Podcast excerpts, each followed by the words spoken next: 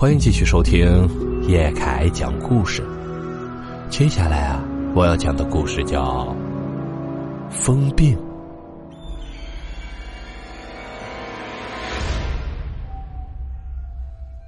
我曾经听过一个令人毛骨悚然的故事，那是二十年前，我还是个刚毕业的小护士，被分配到了康复理疗院。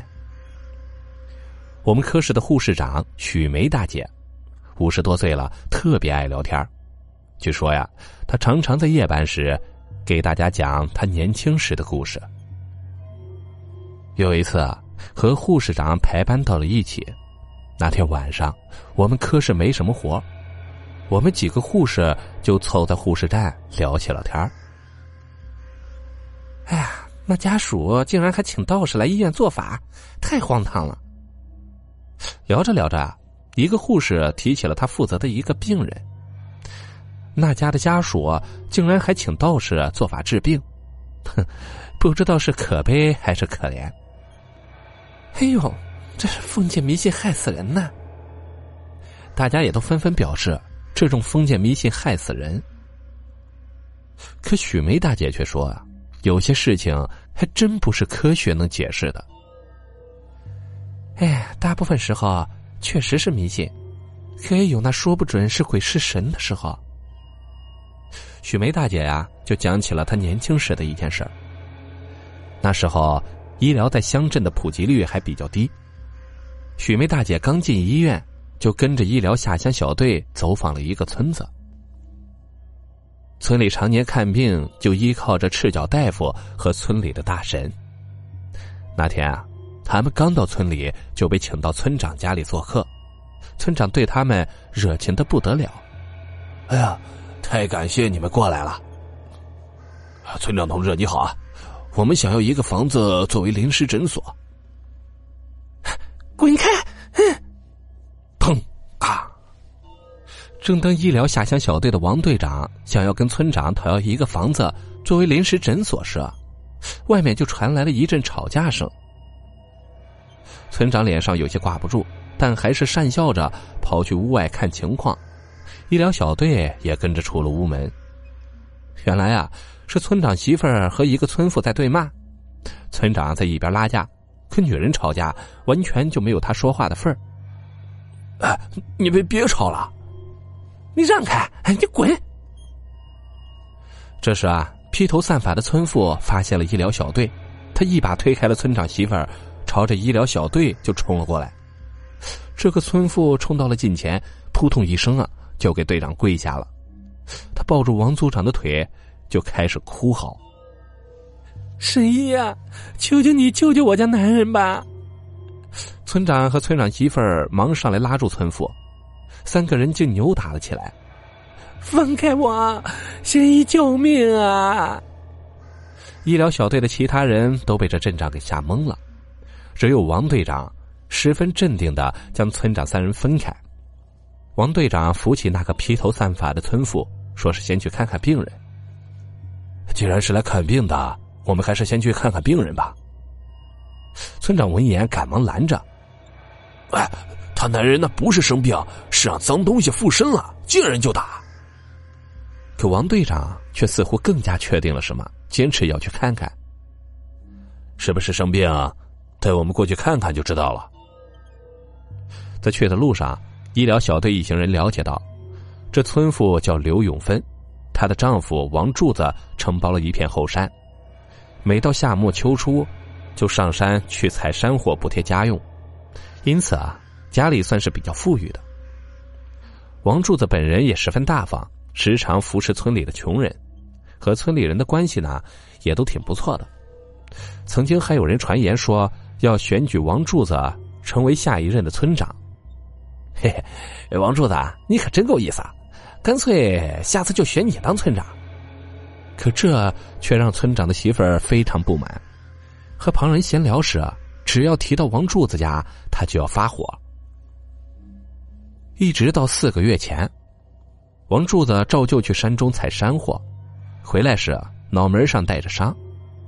王柱子说：“啊，是在山上不小心摔的，伤口也很快就长好了，只是留了个拇指大的疤痕，但是王柱子却渐渐的就像变了个人一样，动不动啊就歇斯底里的，后来发展成一言不合就动手打人的情况。村里人都说，王柱子恐怕是撞到了什么不干净的东西，被附身了。哎呀，你说王柱子是不是撞到什么不干净的东西被附身了呀？这时啊，许梅大姐才反应过来，这王柱子啊，恐怕是伤到了脑子，得了精神疾病。可是山村里医疗意识薄弱，村里往往把所有的精神疾病都当做了鬼附身、中邪之类的。很快，王柱子就彻底疯了，不能干活了，就被刘永芬锁在了屋中。他力气很大，常常挣开绳子跑出屋子。刘永芬一个人要挣钱，又要照顾他们的儿子王乐乐，还要照顾疯了的王柱子，根本就没有余力。有一次不慎，被王柱子逃出了家去，在村里各种闹腾，接连打了三四个村民。村长和村民商量了一下，一起把王柱子绑了，送去了村里的大神家。这大神就说呀，王柱子是被一只鬼大虫给附身了，要给他泡冷水进荤腥。哎呀，王柱子是被一只鬼大虫附身了，要给他泡冷水进荤腥。等那个鬼大虫被饿得紧了，就自己从王柱子身上逃走了。于是啊，王柱子就被锁在了大神家的地窖里，每天早上给他一点青菜和一碗地瓜面糊糊吃。他被绑成了一个蚕蛹，整个人泡到了一个冷水瓮里。一泡就是四五个小时，人都泡僵了，当然会冷静下来。不吃油水，根本没有力气，也就不再大吵大闹了。村民们看到了效果，都相信了大神的话。刘永芬原本抱着死马当活马医的想法，遵从着大神的指示，可是眼见着自己健壮的丈夫慢慢消瘦憔悴，手脚都要被泡烂了。特别是到了冬天。王柱子几乎都要被冻死在了那个冷水瓮中。他去求大神把王柱子放出来，可大神却说那个鬼大虫还没有走，必须继续泡冷水进荤腥。刘永芬和大神吵了起来，而村里人不但不帮他说话，还都拦着他，再也不让他去见王柱子了。刘永芬去求村长，可村长却闭门谢客。村长媳妇儿更是隔着墙奚落他。这次来求医疗小队，几乎是刘永芬最后的希望了。医疗小队来到了那个大神家中，一进门就看见一口大瓮，一个骨瘦嶙峋的男人被绑住手脚，泡在瓮中，双眼紧闭，头架在瓮边上，显然啊已经没了意识。寒冬腊月的，瓮中的水。表面上结了一层冰，王队长忙招呼着医疗小队的人一起来救人。那大神和村长还有村长媳妇三人却一脸不认同的站在不远处观望，似乎这个几乎要死去的王柱子会在下一秒跳起来暴打周围的人。王柱子被医疗小队和刘永芬一起抬回了家，他满身都是冻疮烂疮。人发着高烧，在床上奄奄一息，眼看着就不行了。第二天夜里，即便用了各种抗生素，可王柱子还是死了。他死的时候口吐白沫，身上往外冒着酸水，那些烂疮里啊，更是爬出了不知道是什么虫子一类的东西，十分的吓人。而他在弥留之际，突然睁开了双眼，指着一个方向。发出恐怖的嘶吼。许梅大姐回头望去，正是村长家的位置。村长家，刘永芬抑郁了，时常自言自语的说些胡话。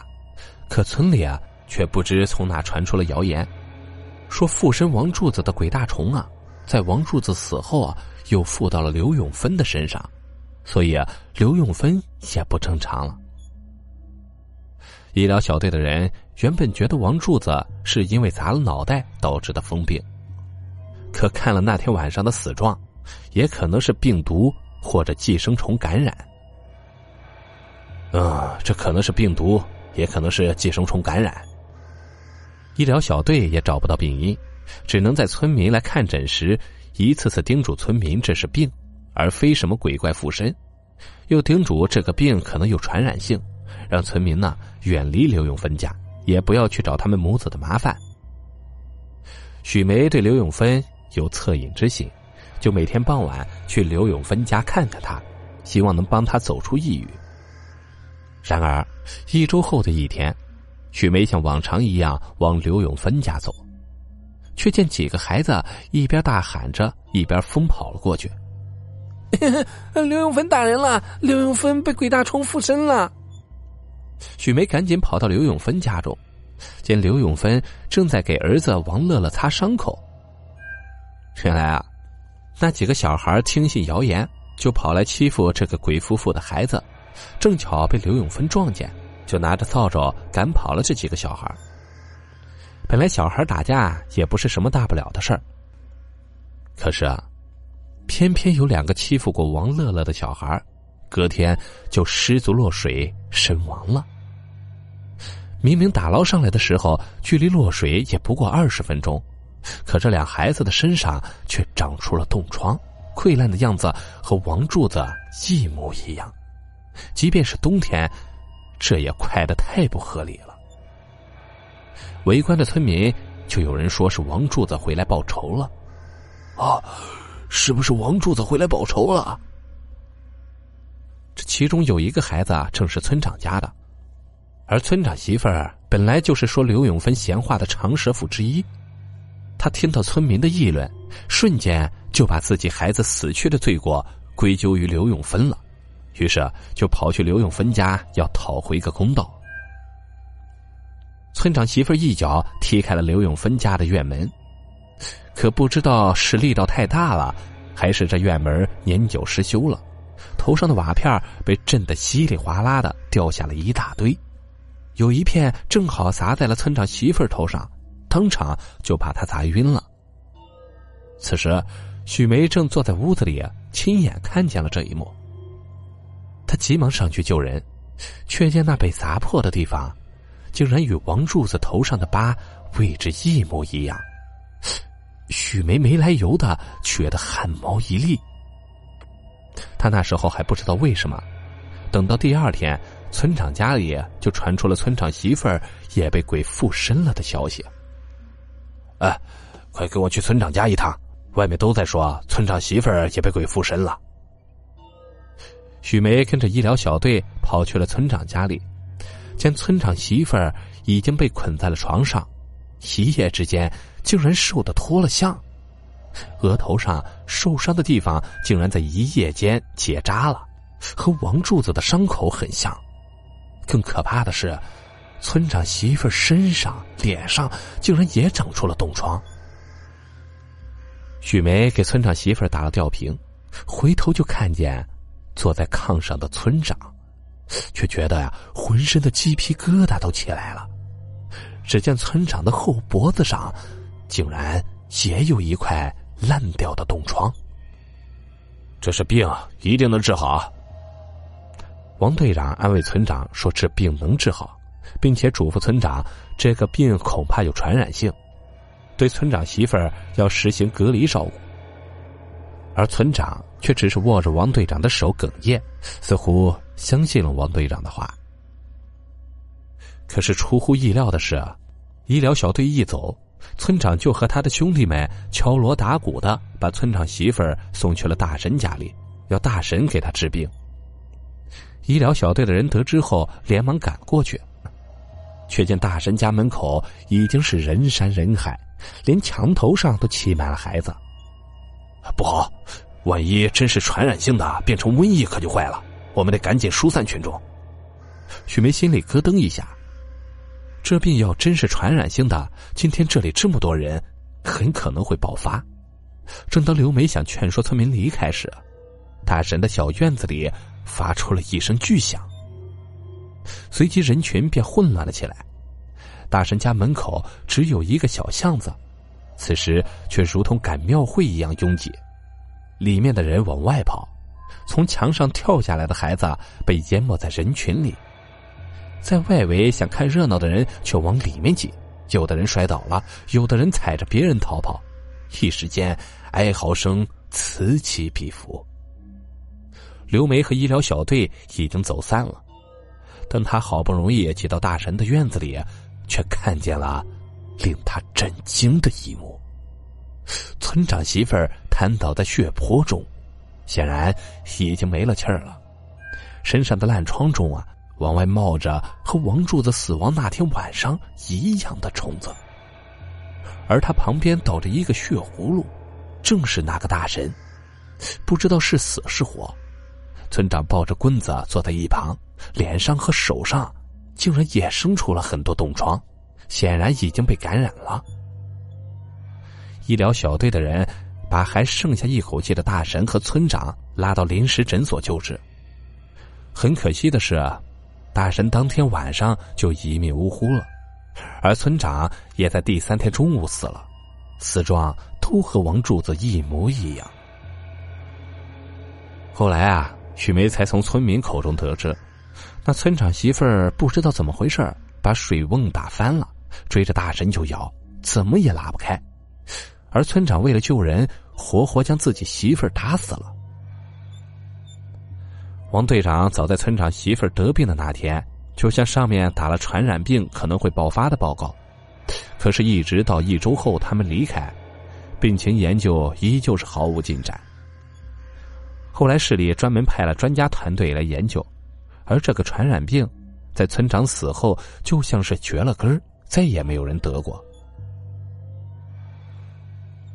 唉，但是谁又知道当时那个疯病到底是寄生虫感染，还是王柱子真的回来复仇了呢？说到这里啊，护士长叹了口气。为了这个。他们医疗小队还因为谎报了病情而受到了处罚，但是谁又知道，当时那个疯病到底是寄生虫感染，还是王柱子真的回来复仇了呢？好了，故事啊到这里就结束了。咱们只讲故事，切勿迷信。如果喜欢叶凯讲的故事啊，请帮忙点个关注，感谢大家。